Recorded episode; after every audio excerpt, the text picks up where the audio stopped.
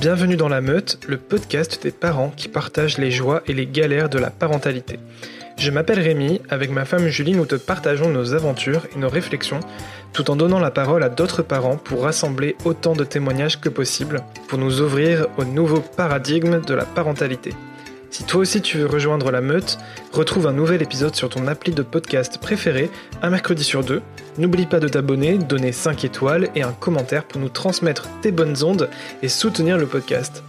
Et si tu aimes vraiment la meute, retrouve le lien pour t'inscrire à la newsletter dans les notes de cet épisode, comme ça tu ne rateras aucune des actus concernant la meute. J'espère que ce nouvel épisode te plaira, je te souhaite une bonne écoute.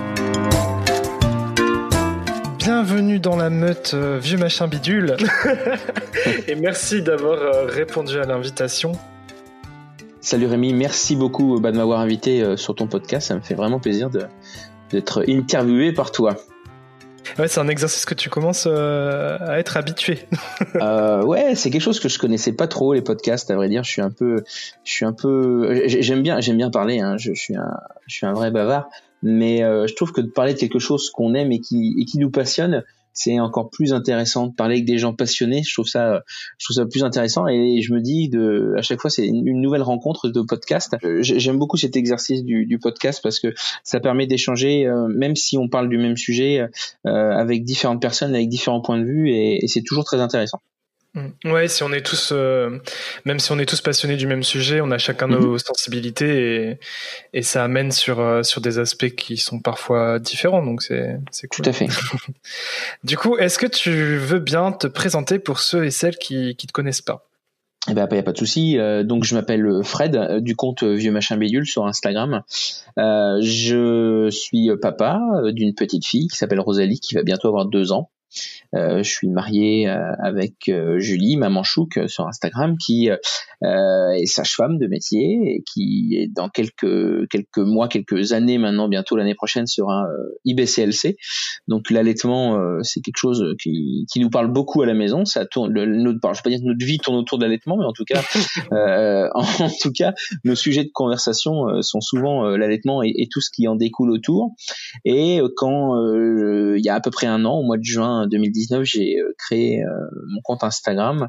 Euh, je me suis mis à parler tout simplement de l'allaitement parce que je cherchais des papas euh, qui euh, vivaient peut-être la même chose que moi, c'est-à-dire un, un, allaitement euh, qui continue, prolongé, et mmh. on était à notre dixième, enfin je dis notre, hein, parce que pour, pour moi c'est notre allaitement, on était au dixième mois d'allaitement et en pleine nuit sur une autoroute, on s'est arrêté pour ma femme a donné le sein à ma fille et j'ai pris une photo sur cette aire de, de repos. C'était un peu un moment un peu un peu bizarre, tu sais les nuits, la nuit c'est toujours particulier un peu sur ce, ce genre mmh. d'endroit et je me suis dit, waouh, c'est quand même, c'est quand même fou euh, ce qu'on est en train de vivre. C'est complètement, c'est un peu hors du temps. Et, et donc j'ai pris cette photo et je me suis dit, tiens, je vais, je vais la publier sur Instagram. Et euh, alors je vais chercher les hashtags parce que bon, j'étais pas encore, euh, encore bien, bien au point avec tout ça. Et je me suis dit, voilà, bah là c'est le moment, euh, c'est le moment de peut-être d'en parler et peut-être pour le coup de euh, prendre la parole en tant que papa et que d'autres papas par contre vont peut-être voir ce que moi je suis en train d'écrire et vont trouver ce que moi j'aurais aimé qu'on trouve.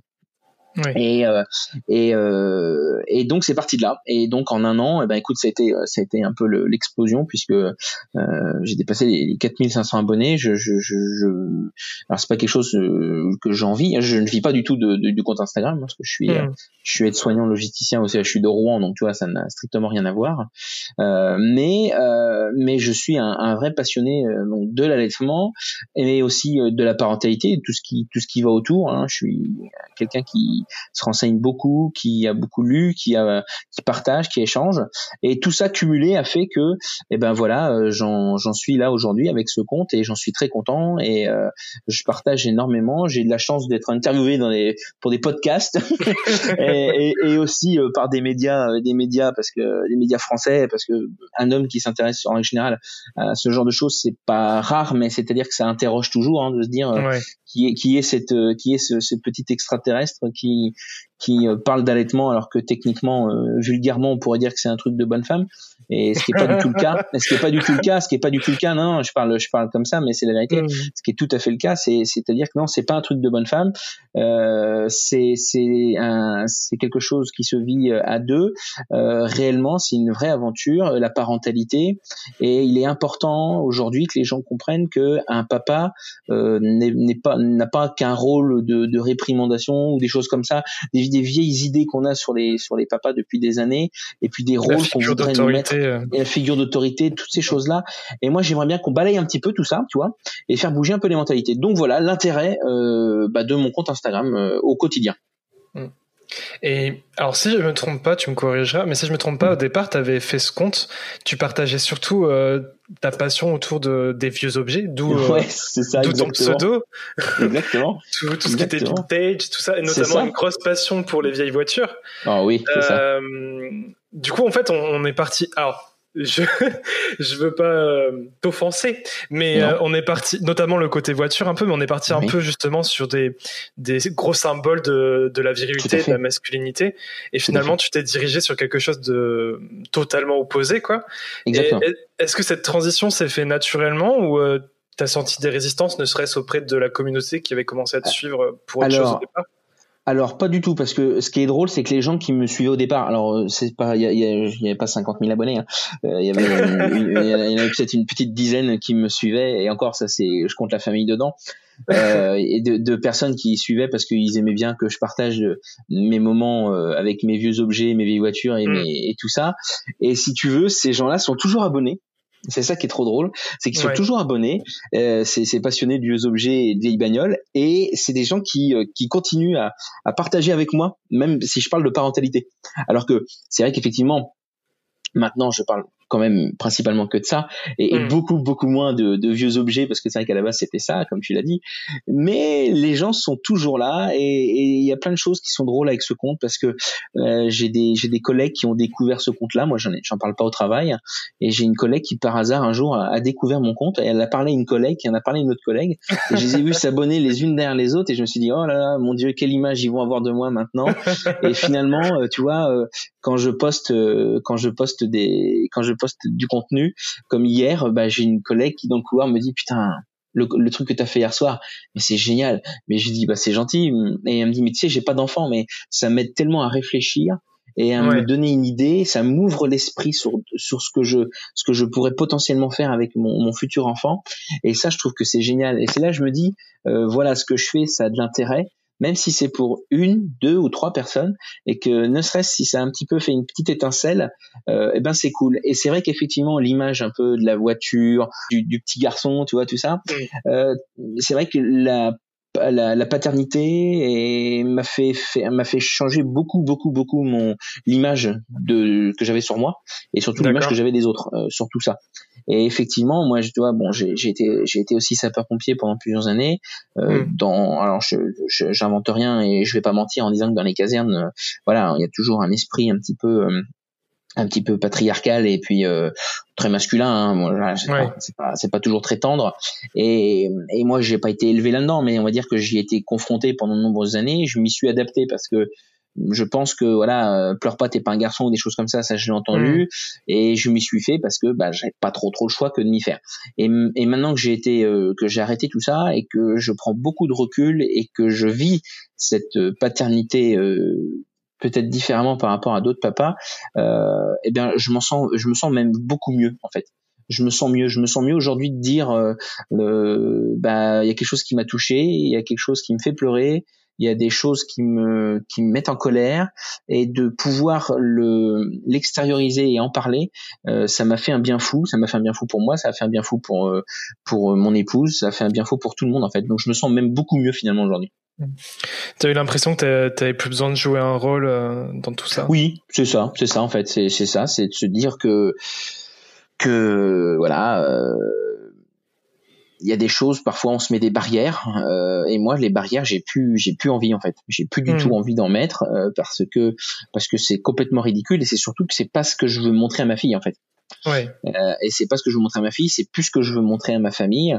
Et euh, même eux, je pense qu'ils le voient au quotidien, évidemment, que j'ai changé. Euh, alors c'est pas que j'ai changé de mon fusil d'épaule, non, non, c'est que j'ai réellement changé. J'ai pu, j'ai pas besoin et j'ai plus envie de, de jouer le, le, le, gros, le gros costaud, alors que la réalité, c'est que derrière le gros costaud, il y a une petite éponge et dès qu'on appuie dessus, ça coule, quoi, tu vois. Aujourd'hui, je suis, je suis toujours le même physiquement et, et dans mon quotidien, mais mmh. maintenant, je je me donne le droit euh, de d'être triste, d'être en colère, euh, de pouvoir le dire, euh, de pouvoir en parler. Et, et, ça, ça fait beaucoup de bien, tu sais, de d'éviter de, de, tout garder parce qu'un jour ça explose.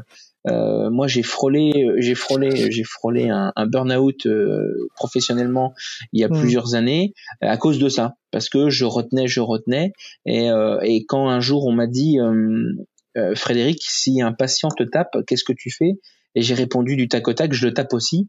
Ah oui. C'est que t'en es, c'est que ouais, non mais tu vois, c'est que tu vois professionnellement et ça a été plus loin parce que quand on m'a dit oui mais si un de un ou une de tes collègues euh, te dit un mot euh, qui ne te va pas, qu'est-ce que tu fais? Et j'ai dit je la tape aussi. Tu vois, c'est hmm. là où où, où c'est pas bon. C'est là où il faut euh, il faut il faut prendre beaucoup beaucoup beaucoup de recul et euh, et déjà dès là, même avant là, j'étais pas encore papa à cette époque-là, je me suis dit euh, il, est temps de parfois de, de dire les choses avant que ça explose. Et donc hmm. voilà, la, la paternité m'a fait que maintenant je pose un peu plus des mots sur, euh, sur mes mots. Ben c'est ouais, c'est exactement ça en fait, parce que finalement, euh, quand tu as tendance à tout garder en toi, tes émotions, les, les, mots qui te pèsent et que tu, tu n'arrives pas à exprimer, ben le corps finit par les exprimer et quand ça s'exprime dans la violence, quand tu dis taper, etc. Bah c'est pas c'est pas souhaitable en fait. Non, non, c'est pas souhaitable, c'est pas mm. souhaitable. Et tu vois, je, je préfère mille fois euh, mille fois dire à ma fille ce soir, je te sens en colère. Tu es en colère, tu es agacé, moi, mm. ça m'agace. C'est la réalité, hein, ça m'agace. Tu es, comme je dis souvent, tu es épuisante et quand tu es épuisante, enfin quand tu es épuisée, tu es épuisante. Moi, ça m'épuise. je préfère mille fois le dire, le verbaliser, plutôt que lui mettre une claque dans la tronche qui, elle, elle va pas comprendre ce qui va se passer, hein, parce que euh, enfin, neurologiquement et intellectuellement, elle est pas encore assez mature pour pouvoir comprendre cette situation-là. Mm. Et, euh, et, et, je pense que c'est mieux. Et finalement, ça va mieux. Je, en verbalisant tout ça, je me sens beaucoup mieux. Et autant que je verbalise autant mes joies que je verbalise mes peines. Ce qui fait que tu vois, avec le temps, même si ma fille n'a que deux ans, euh, elle est beaucoup dans l'empathie. En fait, ouais. quand elle me voit triste, parce que ça m'arrive, hein, parfois on est triste, mmh. euh, eh bien, elle vient me faire un câlin spontanément. Elle a deux ans, et les gens sont toujours surpris de se dire euh, mais euh, elle voit quelqu'un de triste, elle voit quelqu'un qui vient de se faire mal, euh, je me cogne, je sais pas, le doigt de pied dans la table basse, bah tout de suite elle vient me voir et elle me regarde, tu vois ses petits yeux larmoyants, tu sens qu'il y a quelque chose. Et je me dis si elle est capable d'analyser les les émotions de chacun, je pense qu'elle vit mieux les siennes. Et effectivement elle les vit mieux alors parce que nous on verbalise mais aussi parce qu'on lui a appris par exemple la langue des signes euh, quand elle signe qu'elle est heureuse ou quand elle signe qu'elle est triste ou qu'elle est en colère, ça nous aide énormément. Parce que je pense que les enfants qui qui qui enfin les parents et les enfants qui ne font pas euh, la, la LSF euh, peuvent passer à côté de tout ça. C'est un bel outil. Je trouve que c'est c'est quelque chose qui, qui, qui, aide et qui aide énormément. Et en tout cas au niveau des émotions, nous en ce moment là, surtout là, on arrive près des deux ans, tu vois, le terrible tout là, le truc qui arrive là, tranquille, et euh, on va le prendre en pleine face là, comme euh, comme la tempête sur le front de mer. Eh bien, eh bien, eh bien, ça nous aide. Enfin, je le sens déjà que ça m'aide, tu vois. Ouais. Je pense que c'est c'est c'est propre à chaque enfant au niveau de l'apprentissage de des, des, signes, euh, mais euh, je pense qu'il y a quand même toujours un intérêt au niveau de, comme tu le dis, la richesse de la compréhension des émotions, etc. Mhm, c'est mhm. c'est un appui énorme. Ça leur permet de lier euh, le, le, mot oral et en même temps le signe, donc ça, ça appuie encore plus l'ancrage de, de cette émotion. Mhm. Et hum, là, tu vois, euh, Charlie, euh, elle a un mois et un an et un mois, et, et elle commence tout juste à faire euh, des débuts de signes, mais mais on n'est pas on n'est pas trop dans l'attente de se dire allez on veut qu'elle se mette à signer et tout. Mais en tout cas ce qu'on voit c'est que quand on signe elle réagit et on voit qu'elle comprend véritablement le signe. Et ça déjà c'est trop chouette ça c'est ça c'est ça que j'aime beaucoup dans parce que moi j'étais pas du tout partisan de la LSF hein, euh, quand, ah quand quand c'est ma femme qui m'en a parlé au début euh, mm au début, en fin de grossesse, pardon. Et, et au début, j'étais un peu réticent. Je ouais, enfin là, je pense qu'on, je pense qu'on, on, on, va trop loin. on, va dans, on, va trop loin. On va dans un truc de bobo ou je ne sais quoi. Enfin, tu vois, encore un truc, encore un truc à la mode. Et finalement, en fait, finalement, maintenant, c'est presque devenu une deuxième langue à la maison parce que on, on, on, maintenant ça devient même naturel. Euh, mm. on, on, signe beaucoup de choses euh, et, et, en plus de comprendre beaucoup de signes, Rosalie en signe beaucoup. Et ce qui me, ce qui m'impressionne tous les jours. Et en plus, elle signe des trucs qui euh, parfois sont un peu improbables. Euh, tu vois, par exemple, je, je, je donner un exemple qui est, qui est, exceptionnel. En parlant de peur, on va pouvoir parler d'émotion, tu vois. Mm. Pendant le confinement, nous, on habite à côté du CHU, et pendant le confinement, on a reçu énormément de patients malades de Paris qui arrivaient en hélicoptère. Et donc, dans une ville silencieuse et, quasiment déserte comme celle de Rouen, les hélicoptères faisaient des balais incessants du matin au soir, même très tard le soir. Et dès que Rosalie entendait, et dès que Rosalie entendait un hélicoptère, elle se mettait à signer la peur, la peur, la peur. Et nous, on était un petit peu, un petit peu, comment dire, un petit peu perdus face à ça, parce qu'on s'est dit, mais comment lui faire comprendre que, euh, d'abord, un, l'hélicoptère, est là pour aider les gens, donc euh, techniquement c'est quand même quelque chose de positif, euh, et qu'elle peut elle, elle c'est pas qu'elle n'a pas le droit d'en avoir peur, mais c'est surtout qu'elle peut comprendre que euh, elle est trop loin pour pouvoir avoir les conséquences euh, de quelconque, de quelconque danger.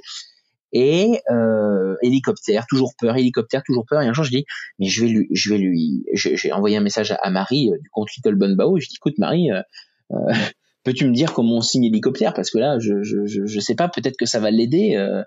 et hmm. donc, elle me fait voir comment on signe hélicoptère. Et là, je montre à Rosalie le signe hélicoptère, et depuis, eh ben, elle a plus peur. Parce que elle a pu mettre euh, un signe sur quelque chose qu'elle ne voyait pas. Parce que forcément, l'hélicoptère, le temps que je me mette au bord de la fenêtre, tu sais, il faut temps qu'il est parti. Dès que je lui ai signé, euh, elle s'est dit, ah, le signe correspond à un son. Et si mes parents le signent, c'est que c'est quand même quelque chose qu'ils maîtrisent, donc qu'ils connaissent, mm. donc potentiellement, peut-être que euh, la peur va se dissiper. Et en fait, maintenant, elle a plus peur. Et à chaque fois qu'elle entend l'hélicoptère, elle me fait deux signes maintenant elle me signe hélicoptère et après elle me signe encore parce qu'elle veut encore que l'hélicoptère passe. Et là, et là, et là, j'ai là j'ai un j'ai un gros problème, mais je dois te l'avouer, c'est que l'hélicoptère ne ne repasse pas. Et, non, voilà. Et ça c'est très embêtant, tu vois.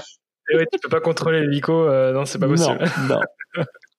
mais c'est ouais, du coup ça ça leur permet de de modifier un peu leur perception de la réalité, de quelque chose qui leur faisait peur, comme tu dis, bah, peut devenir quelque chose d'amusant finalement. Euh, ouais, c'est ça. Assez simplement, et c'est cool. Mm. Euh, ça me fait penser à un autre truc aussi euh, que tu vois, tu disais que du coup, euh, elle, elle, était devenue super empathique et que ça surprenait un peu les gens quand ils voyaient ça.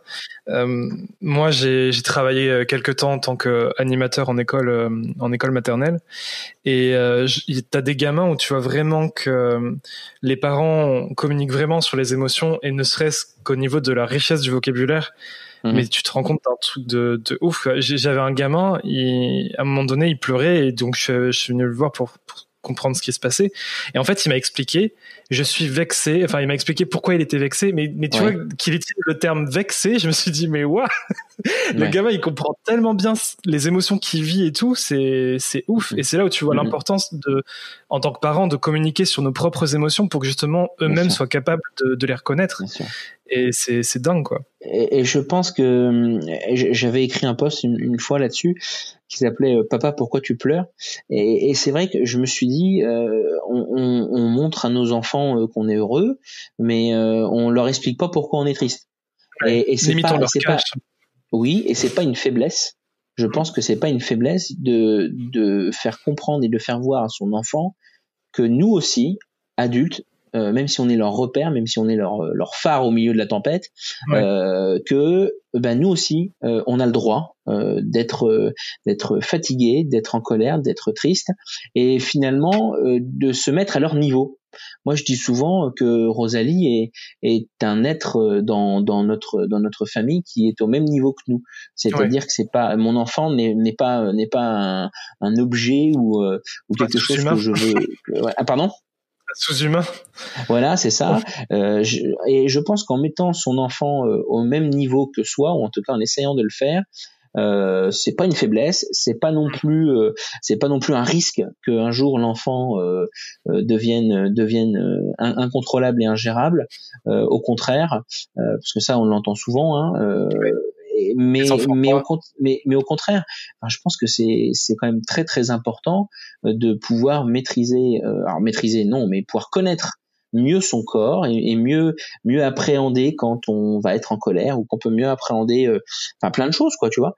Et euh, et, et je, enfin moi pour moi c'est c'est vraiment euh, une chose que j'ai découvert et que je me suis dit voilà ma fille bah si elle vit mieux ses émotions peut-être grâce à nous bah tant mieux on aura fait un on aura fait un, un beau pas en avant. Et grave tellement. Quand tu vois tous tous ces adultes qui ont du mal à vivre leurs émotions, c'est là où tu te rends c'est hyper important euh, enfant d'avoir cet apprentissage là quoi. Et souvent la violence, la violence vient de tout ça en fait. bien sûr. bah oui, parce que quand tu es incapable d'exprimer ce que tu ressens, bah, la violence est souvent un moyen de le Exactement. faire. Hein. Exactement.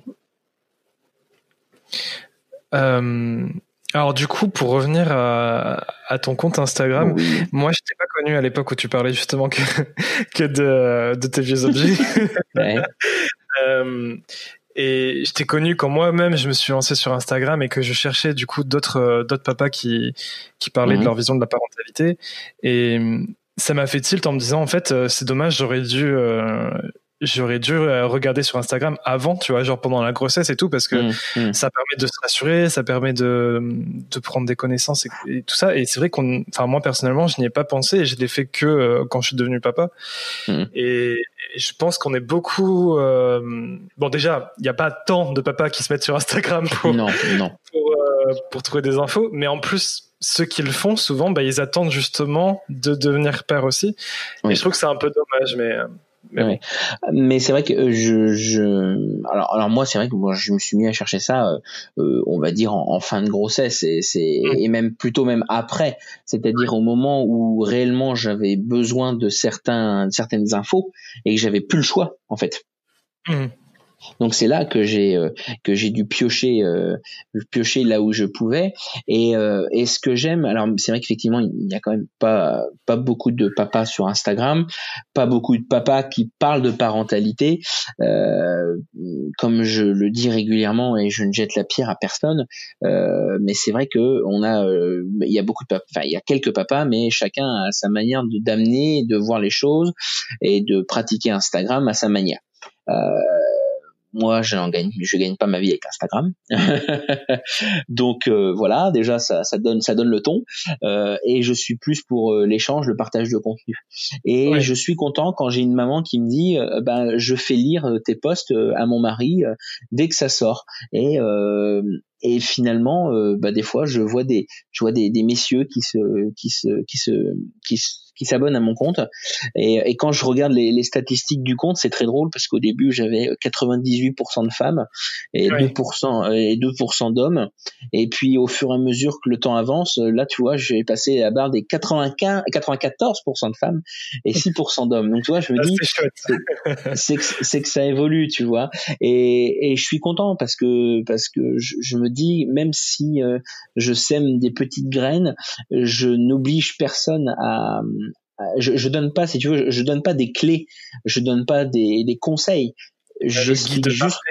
non, non, non, je, comme je, je partage moi ce que je vis, mm. comment moi je le vis, comment moi je le ressens, et après libre à chacun, si tu veux, de se dire euh, ah oui, nous on vit la même chose, ou ah non, nous on vit pas la même chose, donc je me sens un petit peu moins concerné, ou euh, tiens, ce qui fait euh, le portage, c'est une bonne idée, ou bah non, moi je préfère la poussette, c'est comme l'allaitement. Moi je parle d'allaitement parce que parce que d'abord je suis je suis à l'aise avec le sujet, euh, mais euh, c'est pas parce que je parle allaitement que je que je suis contre le biberon.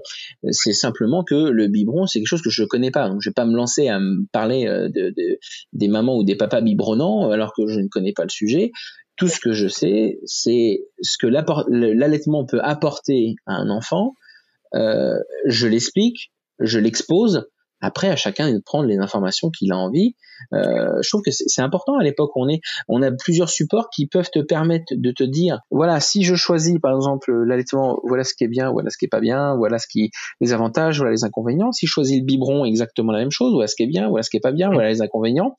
Et après, de toi de faire ton choix. Je trouve que c'est quand on a quand même de la chance d'avoir euh, maintenant la possibilité d'avoir une, une vision éclairée, si tu veux. Euh, c'est comme le portage. Enfin, je pense qu'aujourd'hui, à l'époque où on est, euh, quand on voit un bébé qui n'est pas porté de façon physiologique, je trouve ça très triste parce que on est quand même énormément sur la communication de la physiologie, des positions physiologiques, et, et tristement, et parce que malheureusement il y a des gros groupes qui ont beaucoup d'argent et qui ont la chance de pouvoir communiquer à grande échelle et euh, qui, qui, proposent des choses qui ne le sont pas. Et ça, je trouve ça grave. C'est comme le principe d'avoir les nouveaux carnets de santé qui sont sortis l'année dernière. C'est écrit noir sur blanc que les tours de lit dans les lits de bébés sont maintenant interdits. C'est même pas conseillé de ne pas en mettre, c'est que c'est interdit. Ils le disent bien et que malheureusement dans les grandes enseignes, euh, alors je dirais pas les noms, ça commence par O, ça finit par Ber, ça commence par bébé, ça finit par neuf, euh, ils en vendent encore. Et tu vois le, le, problème de, ils vendent, ils vendent encore ces produits-là. Et ça c'est, et ça tu vois là, là je me dis, pour le coup, euh, attention, là il y a danger, tu vois. Là il y a quelque chose, il y a il faut et c'est là l'avantage d'avoir une d'avoir euh, plusieurs euh, plusieurs comptes Instagram qui permettent de d'éclairer euh, les, les, choses sur lesquelles tu, tu penses que t'es pas t'es pas tout à fait au point.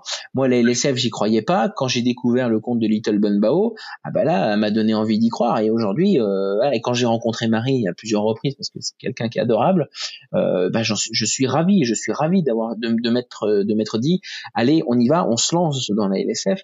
Et c'est la même chose pour euh, la DME, c'est la même chose pour le portage. Euh, et toutes ces, le portage, tu vois, moi j'adore le portage, mais je suis le premier à sortir des fois la poussette et de prendre ma fille en poussette. C'est pas pour ça qu'on me lance des cailloux et qu'on me lance des tomates au visage. Non, non, c'est juste de se dire voilà, c'est juste une parentalité éclairée. On a, on a plein de supports, on a plein de comptes différents. Chacun, chacun travaille sur le sujet en règle générale qu'il aime. Il y en a, c'est plein de trucs sur les activités, d'autres c'est plein de trucs sur euh, l'alimentation euh, eh ben c'est super. Enfin, ces choses-là n'existaient pas il y a il y a 20 30 ans même quand nos parents nous ont eu. Euh, moi mes parents me disent souvent cette phrase-là qui me qui me qui me rend dingue mais d'un côté qui qui représente bien le, le, la situation, c'est mais nous à cette époque-là, on n'avait pas tout ça. Et c'est vrai. Non mais c'est vrai, ils avaient pas tout ça, il y avait pas internet, il y avait pas. Ils avaient que les grands-mères et les grands-pères.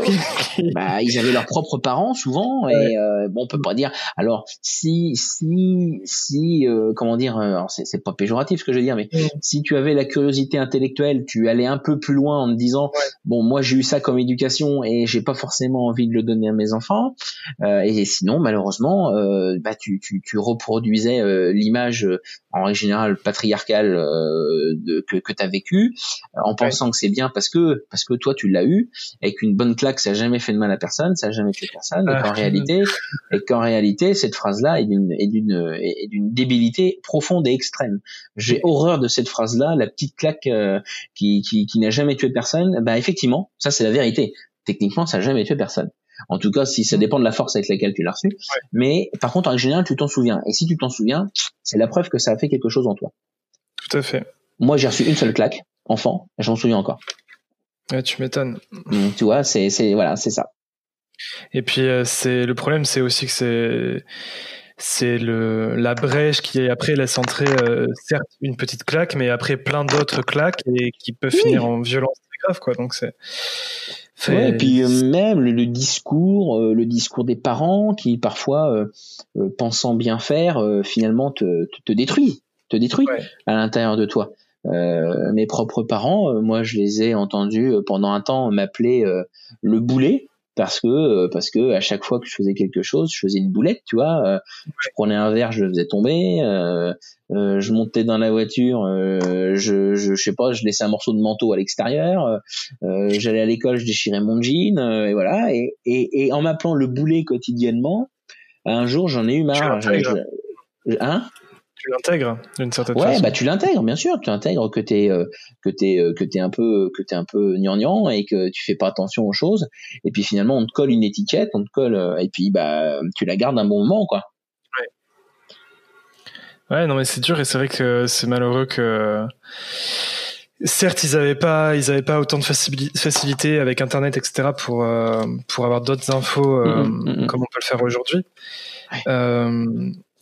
Mais tu vois, malheureusement, même aujourd'hui, si t'as pas la volonté de, de t'ouvrir et d'avoir la curiosité de d'aller euh, là où il y a les infos, ben tu les auras pas. Non, Donc c'est bien beau de dire que ça existait pas ou qu'aujourd'hui ça existe, mais il faut, il faut avoir la volonté quoi. Et Oui, c'est ça, c'est- ça. Il faut avoir le, le, alors je peux dire le courage, mais il faut avoir la l'envie, euh, l'envie de se dire, euh, bah qu'est-ce que je peux, qu'est-ce que je peux apporter à mon enfant. Euh, parce que bon, euh, je, je le dis souvent et je le répète et c'est la réalité. euh, le choix de faire un enfant, c'est un consentement entre deux adultes. Mais l'enfant, lui, il n'a pas demandé à venir au monde. Ça, c'est, Non. ça, c'est, c'est comme ça. C'est techniquement, il n'a pas signé un contrat avant d'arriver, tu vois. Et je pense que le minimum, c'est de faire le maximum. Parce que engueuler, engueuler un enfant, euh, lui en foutre plein la tronche, euh, parce que, parce que je sais pas, il a fait une, une- même pas une bêtise, parce que j'aime pas le mot bêtise, mais il a fait, il a fait une découverte qui n'allait pas dans ton sens que toi tu voudrais, alors que, enfin, enfin, il y a un moment, enfin, pourquoi lui en vouloir Pourquoi lui en vouloir parce qu'il pleure la nuit Pourquoi lui en vouloir euh, parce que parce qu'il a décidé de jouer avec la bouffe Mais enfin, il découvre. Enfin, je veux dire, voilà. Et il faut prendre un petit peu de recul sur tout ça. Et c'est vrai que ça fait du bien quand on y réfléchit. Quand on se pose la question, on se dit ah bah oui quand même. Enfin, maintenant qu'il est là, euh, enfin c'est quand même con de, de, de pas d'en faire une victime, mais en tout cas de, de victimiser tout ce qu'il fait, alors que enfin, lui, euh, il est là que il est là il est là que pour apprendre et découvrir. Tout à fait. Euh, par rapport à l'allaitement, je voulais revenir sur un truc. Euh, je sais pas si. euh, Enfin, non, c'est même pas ça que je voulais dire, mais. euh, Comment, comment ça s'est passé pour toi? Alors, étant donné que ta femme est sage-femme, c'est peut-être différent, mais euh, est-ce que dès le début, tu as eu aucun doute par rapport à l'allaitement? Tu étais à fond Alors, sur l'allaitement Euh, j'ai euh, alors le, le fait que Julie soit sage-femme en fait ne change strictement rien euh, parce que parce non non mais c'est juste pour te dire c'est qu'à l'école de sage-femme euh, l'allaitement c'est seulement quelques heures de cours sur cinq années. ouais, je sais. donc euh, de- de- d'où d'où l'intérêt pour elle de, de vouloir euh, se former et devenir consultante en lactation euh, parce que ça lui paraît très important euh, de pouvoir accompagner au mieux les mamans qui f- ne sont pas toujours très bien accompagnées euh, en tout cas pour celles qui veulent allaiter et euh, ou découvrir l'allaitement. Et euh, donc non non non c'était pas c'était pas un truc inné. Tout ce que tout ce que j'avais de, de, de base c'est-à-dire de, de de connaissances sur l'allaitement ou en tout cas de ce que je pouvais en voir euh, c'est que euh, ça me dérangeait pas déjà. Enfin moi ça me dérangeait pas.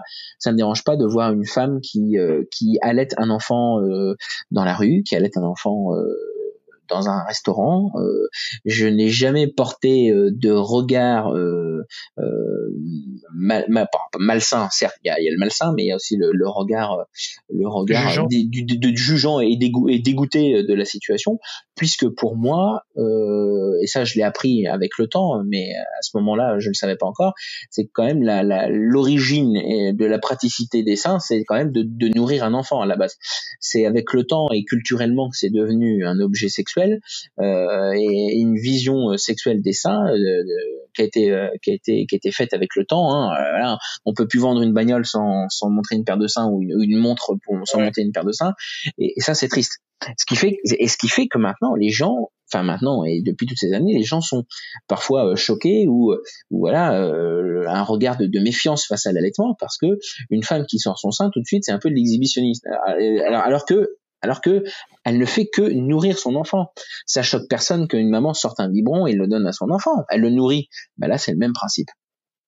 Et, Et oui. donc ça, déjà, j'avais cette image-là. Avant, pendant euh, la grossesse, bien sûr, bah, c'était un, projet, un projet euh, de naissance, hein, l'allaitement, parce que ça nous paraissait euh, très important. Après, on n'a jamais fixé de, de, de date de fin avec euh, Julie, et je pense que c'est la, la meilleure idée qu'on ait eue, puisque bah, aujourd'hui, euh, Rosalie est toujours allaitée. Euh, donc maintenant, ma femme allaite un bambin. Elle n'est plus un bébé ni un nourrisson, elle allaite un bambin. Et, euh, et j'en suis, euh, j'en suis, euh, j'en suis ravi. J'en suis ravi de cet allaitement parce que je vois bien ce que ça apporte à ma fille au quotidien. Et euh, parce qu'il n'y a pas que les tétés. De, avec le temps, on apprend que les tétés ne sont pas que que des tétés euh, pour euh, pour euh, manger. Il y a des tétés euh, de câlin, des tétés de réconfort, des tétés euh, de retrouvailles, euh, des tétés euh, nocturnes, tout ça. Et, euh, et, c'est magique, c'est magique de voir tout ça. Et moi, j'adore. Et je suis fan de ça. Et, quand je vois que parfois il y a des situations compliquées où ma fille est pas bien et qu'elle arrive à être rassurée euh, simplement, et naturellement avec avec le lait maternel. Mm moi je vois pas pourquoi euh, aujourd'hui euh, soit avec ma femme on déciderait d'arrêter euh, parce que le sevrage naturel n'est pas encore là pourquoi on arrêterait alors que bah, potentiellement ça se passe plutôt bien. Et j'en vois tous les jours les, les, les, les bienfaits et, et j'en suis j'en suis ravi. Et que même si je suis parfois pas triste ni nostalgique mais plutôt comment dire un peu un peu jaloux je me dis que tiens j'aimerais bien au moins une fois un jour me dire qu'est-ce que ça fait qu'est-ce que ça fait d'allaiter un enfant de un peu vivre ma vie, euh, tu vois, euh, de se dire, euh, voilà, de voir l'échange entre une maman et, son bébé. Et, et ça, je trouve ça, ouais, je trouve ça, je, suis un peu triste parfois. Je vois, je me dis, j'aimerais bien, j'aimerais bien. Jaloux. ah, c'est pas de la jalousie. C'est, c'est juste, c'est juste une expérience de voir, de voir ce que ça, ce que ça donne, quoi. Tu sais, je, je sais pas si t'avais vu, je crois que c'est sur le compte de Boobs, je suis pas sûr sûr. Euh, J'avais vu une vidéo de d'un homme qui euh, qui utilisait les comment on dit les sons de oui oui euh, mais qui mettait sur son mamelon et qui donnait le sein du coup euh, comme ça quoi. oui. Alors c'est alors oui alors ça c'est c'est tout à fait possible mais tu sais que ma fille quand je suis torse nu euh, et qu'elle dit tété des fois en rigolant je dis bah viens tété tu sais, en lui disant bah viens, viens si tu veux. Et alors elle est très drôle parce que tu vois que dans sa tête c'est en train de réfléchir et parce qu'elle fait le lien entre tété et la tété c'est maman, hein, c'est pas papa. Euh, et, elle me regarde des fois elle tourne les talons. Et il y a des fois elle va juste quasiment jusqu'au bout. Et au moment où tu sais sa bouche commence à frôler le téton et qu'il y a les poils de mon torse elle, tu sais elle, crache un peu en, disant non mais là c'est une arnaque ton truc là. Il y a rien au bout euh, ça sert ça sert à rien d'y passer euh, du temps. Je vais pomper dans je vais pomper dans le vide donc voilà. Mais c'est vrai c'est vrai qu'effectivement il y a cette cette petite alternative là alors souvent c'est des choses qu'on voit dans les bébés en peau à peau des fois prématurés où, c'est vrai qu'effectivement bah déjà le pot à pot euh, leur apporte euh, énormément et euh, au niveau réassurance et, et, de chaleur. Et en plus à ce moment-là on peut se permettre de, de pouvoir avec cette petite sonde alors je sais plus le nom mais de, de, pouvoir les, les alimenter et, si ça peut fonctionner comme ça tant mieux effectivement. Mais du coup ouais je te demandais ça parce que moi J'étais alors c'est comme toi, j'avais aucune euh, aucun problème avec euh, la vision de l'allaitement ou quoi que ce soit. Le la seule euh, la seule crainte que j'avais parce que j'avais une méconnaissance totale du du rythme du bébé, du, de comment mhm. on construit une relation avec un bébé. Mhm. j'avais peur que que je n'arrive pas à créer un lien avec ma fille. Parce que elle euh, l'allaitement ferait qu'elle ait un lien euh, exclusif et total avec sa mère tu vois et c'était ça qui, me stressait euh. et c'est souvent et c'est souvent c'est souvent ce que je reçois comme message mm. de, de maman ou de en général c'est les mamans les papas osent pas trop venir me parler mais les mamans me disent mon mari a euh, n'arrive pas à trouver sa place ou il a peur euh, d'être exclu euh, parce qu'il n'alimente pas mon enfant. Et alors il y a deux choses qui m'interpellent dans ça. C'est la première, c'est de me dire ah ça veut dire qu'un père ne se sent pas père parce qu'il n'alimente pas son enfant. Alors ça déjà ça m'interpelle parce que je me dis il y a tellement mille et une choses autour de tout ça euh, qui fait que tu peux devenir papa et même et même avant que le bébé soit là tu peux déjà devenir papa. Ça déjà toi ça c'est un petit côté euh, qui qui qui m'attriste parce que parce que c'est triste de se de rabaisser juste le le, le bébé à l'alimentation. Euh, mm. C'est comme quand on entend euh, ah bah ça y est l'enfant commence à devenir intéressant alors que Rosalie a deux ans. Il y a pas longtemps j'ai entendu ça on m'a dit ah c'est intéressant à cet âge-là. Non non non c'est intéressant dès le départ. C'est juste que prends, le temps prends le temps de regarder. Moi j'ai eu la chance de d'avoir un, congé paternité un peu plus long. Euh, je te jure c'est c'est un vrai kiff. Hein. Tu sais quand tu la vois se retourner le premier jour euh, mm. c'est t'es voilà t'es t'es comme un gosse. Mais effectivement l'alimentation n'est pas n'est pas la chose qui va faire que le papa va être exclu et, si la maman allait, il y a tellement de choses à faire autour parce hmm. que la charge mentale est très très très euh, très importante hein, pour les pour les femmes. Pardon, oui, c'est tristement culturel et entrer un peu dans les dans les dans les mœurs et, et, il faudrait justement que ça se que ça se ça s'enlève tout ça parce que parce que il n'y a pas que l'alimentation. Euh, moi je, je par exemple dès le départ eh bien je faisais les bains de Rosalie je faisais des massages je passais du temps avec elle sur son tapis d'éveil euh, je l'aidais à s'endormir à la sieste je me réveillais la nuit euh, autant que la maman pour pour elle lui changer les fesses euh, lui changer la couche. Euh, qu'est-ce que je faisais d'autre? Bah, je préparais à manger, je faisais la vaisselle, je faisais le ménage, euh, des choses que je faisais avant. Hein, ça n'a pas changé grand-chose mmh. dans mon quotidien. C'est juste, c'est juste que là, réellement, ma femme ne peut pas, ne pouvait pas être sur tous les fronts. Et je préfère mille fois qu'elle soit sur le sujet de l'allaitement et, et d'être avec ma fille plutôt que de s'occuper des comptes et, et, de faire des lessives. Et, euh, et c'est toujours et c'est toujours la, même chose maintenant aujourd'hui, deux ans après. Et ça l'était avant qu'elle soit là, euh, Rosalie, et ça le sera encore euh, après, même quand elle sera grande et qu'elle sera plus allaitée, parce que cette charge mentale est, est, est, trop trop trop trop importante. On fout une pression folle, un stress, euh, un stress important pour une satisfaction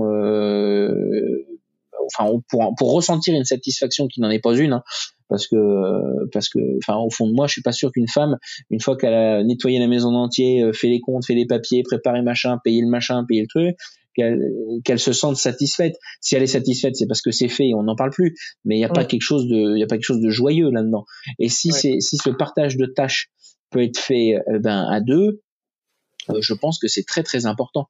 D'où D'où l'intérêt euh, d'un allongement euh, concret euh, du, du, congé parental, autant du père que de la mère, parce que c'est pas un papa en 11 jours qui va pouvoir préparer, organiser la vie une fois qu'il sera pas là, parce qu'il sera au travail. on a besoin, je pense qu'une maman a besoin, parce que les familles sont pas toujours à côté. Hein, les parents, les grands-parents sont pas toujours là. Mmh. Nous, par exemple, toi, on est tout seul à Rouen. Hein, on a, pas de pas de famille autour, les plus proches sont à 70 bornes, euh, il faut apprendre à se débrouiller quoi. Ah oui. Mais, mais je, je te suis totalement euh, parce que moi cette crainte je l'avais euh, pendant la grossesse. Et une fois que, que le bébé était là je me suis bien rendu compte que non le, le lien avec un bébé ne se fait pas juste qu'avec tout bien sûr. l'alimentation. Mais en fait il euh, y a tellement une méconnaissance sur le sujet, on n'en parle tellement mhm. pas, et puis c'est limite un tabou. Et, et moi, dans mon image, pourtant j'ai travaillé avec la petite enfance, tu vois, mais, mais mhm. un bébé et un, et un bambin, c'est complètement différent.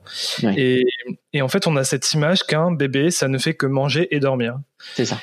Et alors que quand tu es dans la réalité du truc, absolument pas. absolument pas.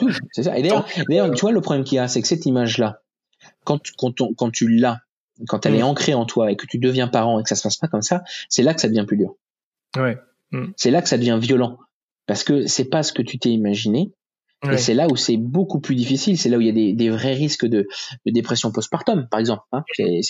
C'est là où, là il y a des, il y a des, des, des conséquences hein. parce qu'on a une image. Voilà, c'est comme si demain euh, tu as une image exceptionnelle, euh, je sais pas, du parc Disney. T'arrives là-bas, t'es déçu, bah t'es es triste quand même. Bah là c'est un peu la même chose, quoi. Tu vois, euh, tu as une image que le bébé il va, il va faire ses nuits dès le départ euh, et, euh, et que je sais pas moi, euh, qui, et qui sera jamais malade et qui fera jamais ses dents et puis finalement, euh, bah, tu prends cher, quoi. Ouais. Alors que si tu y es préparé, alors préparé c'est un grand mot, mais si tu es déjà informé sur ce qui peut arriver, ce qui peut se passer, je pense que tu le vis mieux. C'est comme dans les maternités, quand on explique à une maman qu'un accouchement euh, peut, peut, peut mal se passer, parce qu'un accouchement ça reste quand même euh, un acte médical quand même euh, important, hein, c'est pas quelque chose d'anodin et qu'il peut y avoir des, des, des, des, des, comment dire des des complications euh, voilà une césarienne euh, un bébé qui arrive plus tôt un bébé qui arrive trop tôt euh, et toutes ces choses là si on prépare pas les gens euh, ben euh, c'est terrible hein. ouais. c'est terrible mais je pense que les, les médias, les films, euh, ça joue beaucoup à véhiculer cette image un peu idéalisée du bébé et c'est c'est un truc de taré. Et je sais pas, euh, tu vois, même avec la préparation à l'accouchement pourtant qu'on a fait, on a on a parlé avec euh, justement par rapport à mes craintes à l'allaitement, on avait vu une une concert en, lactation en mm mais elle avait pas, elle avait réussi à bien parler avec euh, ma femme, mais par contre par rapport à mes craintes à moi, tout ce qu'elle m'avait trouvé à me dire c'était mais vous vous occuperez des bains et vous ferez la cuisine. alors bon déjà je, je, le faisais déjà, tu vois, je faisais déjà la cuisine et tout et oui, et oui faire, faire, le bain avec euh, son bébé c'est cool, mais mais un bain euh, dans, dans dans la journée de ton bébé c'est rien, tu vois. Oui, c'est ça. Donc limiter le rôle du du parent co-allaitant à à donner le bain et faire la cuisine, c'était triste, quoi. C'est plus, c'est plus, c'est plus profond que ça. Bah ouais, tellement. C'est beaucoup plus profond que ça. Et euh, et euh, je suis en train de chercher ce que j'étais parti à, à, te dire. euh, non, c'est plus profond que ça. C'est vrai, effectivement. Euh, on peut donner toujours des conseils euh, sur ce que peut faire un, un accompagnant dans l'allaitement, mais à le vivre au quotidien, on se rend bien compte que c'est pas que ça. Quoi. Il y a tout qui va autour. Et c'est vrai que moi, ça a été un un vrai euh, un vrai kiff de pouvoir être avec ma fille jusqu'à ses cinq mois où euh, où euh, j'ai pu être là aussi quand ma femme a repris le travail euh, parce que parce que parce que et là tu te rends compte que voilà c'est ça c'est pas que le bain hein. il n'y a pas que le bain euh, dans la dans le truc hein. il y a tout plein de choses euh, ah, les rendez-vous euh, et et puis c'est limiter limiter le comment dire l'image de enfin limiter l'image du père à ce genre de choses ou même de la mère je trouve tu sais c'est je, trouve c'est extrêmement dégradant ouais. parce que parce que ça va beaucoup plus loin quoi mm. Surtout quand toi, tu as envie que ça aille beaucoup plus loin. Oui, bah oui. Mais je pense que moi, ce que j'aurais, ce qui m'aurait aidé, ça aurait été d'entendre que non, un bébé, ça ne dort pas à euh, H24 et mm-hmm. que les seuls moments où c'est réveillé, ça ne fait que manger, tu vois. Si on m'avait mm-hmm. dit, oui, il va y avoir plein de, de moments d'éveil où vous allez pouvoir échanger des regards, vous allez, mm-hmm. enfin, la relation, elle se crée comme ça, quoi, avec de la présence et, et en se regardant et en se touchant, tu vois. Tu vois, moi, moi, et un bébé, non, ça ne dort pas H24, tout simplement. J'avais, j'avais lu un, un, un petit article sur euh, sur ça et, euh, qui m'avait fait beaucoup réfléchir et qui m'a aidé beaucoup et ça n'a pas été mon mon, mon fil rouge mais euh, presque où il cet article expliquait que il est important que les parents ne fassent pas la même chose avec l'enfant. C'est-à-dire que, que, la mère euh, face à moi par exemple l'exemple hein, au début j'étais un petit peu un petit peu euh, un petit peu comment dire euh, je tâtonnais si tu veux hein, je sais pas trop et je disais souvent à ma femme je fais et, et toi tu, tu fais comment quand je quand je suis pas là ou toi tu c'est quoi ta manière de faire euh, tu, tu, tu la masses comment Rosalie? Et, quand tu joues avec elle tu, tu joues avec quel jeu exactement?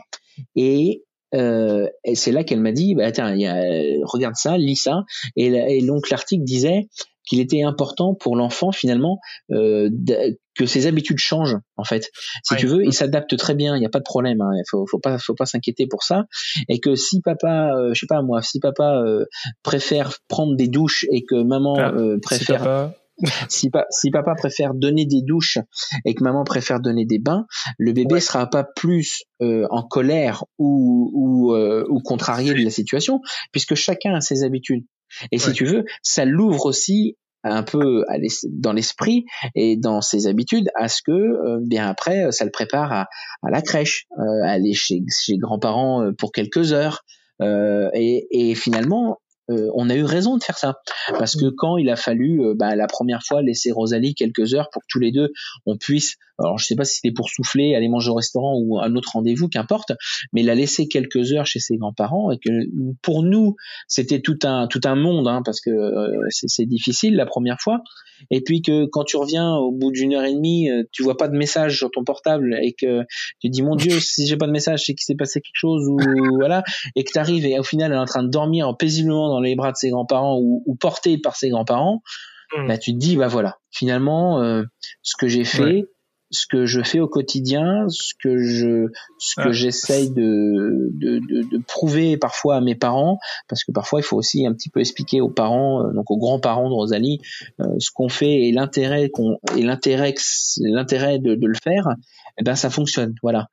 Euh, et, et, ça, ça, ça marche pour tout. Euh, tu vois, Rosalie, quand elle tombe, dès qu'elle s'est mise un peu à marcher, à tomber, à trébucher, je lui disais jamais euh, allez relève-toi, c'est pas grave, on y va, on continue, t'as rien, c'est pas grave. Jamais. Je ne l'ai jamais fait. Je lui ai toujours demandé est-ce que ça va? Tu t'es fait mal bah quelque part? Tu as besoin d'aide? Tu veux un câlin? Non, c'est bon. Ok, tu veux repartir. Si, si tu veux repartir, tu repars. Si tu veux un câlin, je te donnerai un câlin. Si tu veux te rassurer, tu peux te rassurer. Tu veux une tétée pour euh, pour euh, calmer ta colère ou ta tristesse, tu auras une tétée. Ce qui fait qu'aujourd'hui, maintenant que c'est une grande galopeuse à deux ans et que parfois bah, elle prend des gamelles et, qui pourraient sembler de mon œil de père une grosse gamelle euh, où elle risque de se faire beaucoup mal et qu'elle se relève, qu'elle te regarde et qu'elle se remet à courir, je me dis voilà, elle a la confiance elle a cette fameuse confiance que je lui ai donnée, c'est-à-dire la confiance en elle, de se dire, je sais quand, que quand j'ai vraiment mal, papa et maman sont là. Je sais que quand je suis vraiment triste, papa et maman sont là. Et je sais maintenant que quand moi-même, bah, je sens que bon bah voilà, écoute, euh, c'est reparti pour un tour et que c'est pas si grave que ça, et que je, je ressens pas forcément de mal ou que voilà, je vois pas papa maman s'inquiéter, bah je peux repartir. Et là, je me dis, waouh, en fait, on a fait un travail euh, de neurosciences presque hein, sur euh, sur le cerveau de Rosalie euh, qui lui a apporté un qui lui a apporté un, vrai soutien au quotidien.